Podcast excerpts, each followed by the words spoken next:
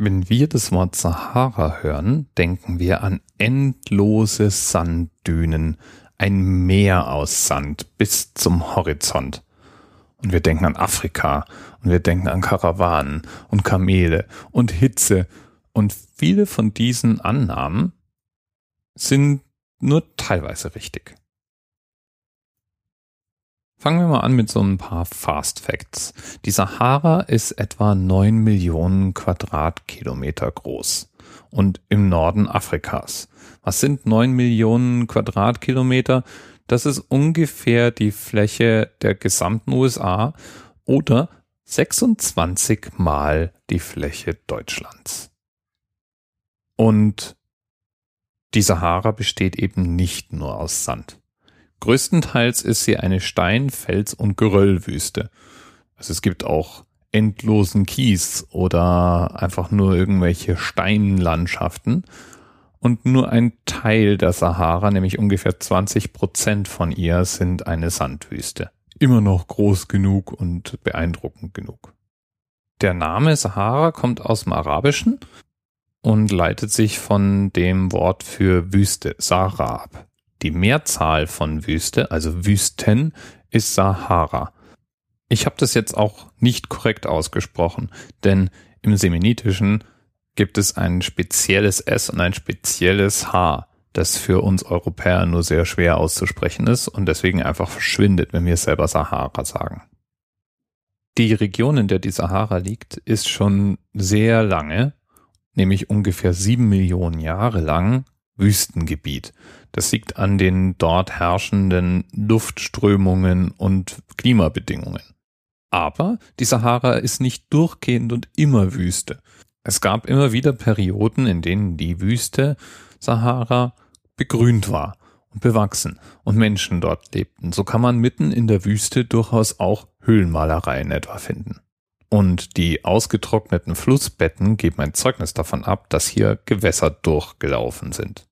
Reste dieses Wassers findet man immer noch im Grundwasser unter Ägypten und Libyen. Das ist nämlich bis zu eine Million Jahre alt. Und das fließt durch ein unterirdisches System, das man Nubien nennt, mit einer Geschwindigkeit von ungefähr ein bis zwei Metern pro Jahr nordwärts. Also von der Wüste weg. Die Sahara ist in den Sommermonaten extrem heiß. Da kann es bis zu 60 Grad heiß werden. Und nachts fällt die Temperatur um bis zu 30 Grad. Das heißt, dann hat's ganz schlagartig nur noch 30 Grad Celsius. Im Winter geht es dann bis in den Minusbereich. Da kann es dann mal tagsüber 25 Grad warm sein und nachts auf minus 10 Grad inklusive Bodenfrost und wenn es eine Höhenlage ist, auch Schneefall sinken. Die Sahara selber wächst derzeit. Also dehnt sich aus. Und zwar überwiegend nach Süden. In den letzten 20 Jahren soll die Sahara ungefähr 100 Kilometer weiter gewachsen sein. Es gibt ein paar Städte, die in der Sahara liegen, aber überwiegend entweder in großen Oasen oder eben in den Randgebieten der Sahara sind und für die das natürlich ein Problem darstellt. Ein Beispiel für so eine Stadt sowohl was die Lage als auch was das Problem angeht, ist Timbuktu. Und Timbuktu ist ja im deutschen Sprachgebrauch ein Synonym für ganz weit draußen, irgendwo, keine Ahnung wo, weit, weit weg. Und du als Hörer dieses Podcasts weißt jetzt zumindest, dass es in der südlichen Sahara-Gegend liegt. Und wie kam ich jetzt nun ausgerechnet auf die Sahara als Thema? Das war ganz einfach. Und zwar stolperte ich über Frage 93 einer interessanten Artikelreihe auf ntv.de. Da stellte nämlich am 10. November 2009 Julius P. aus Stuttgart die Frage, wird die Sahara wieder grün?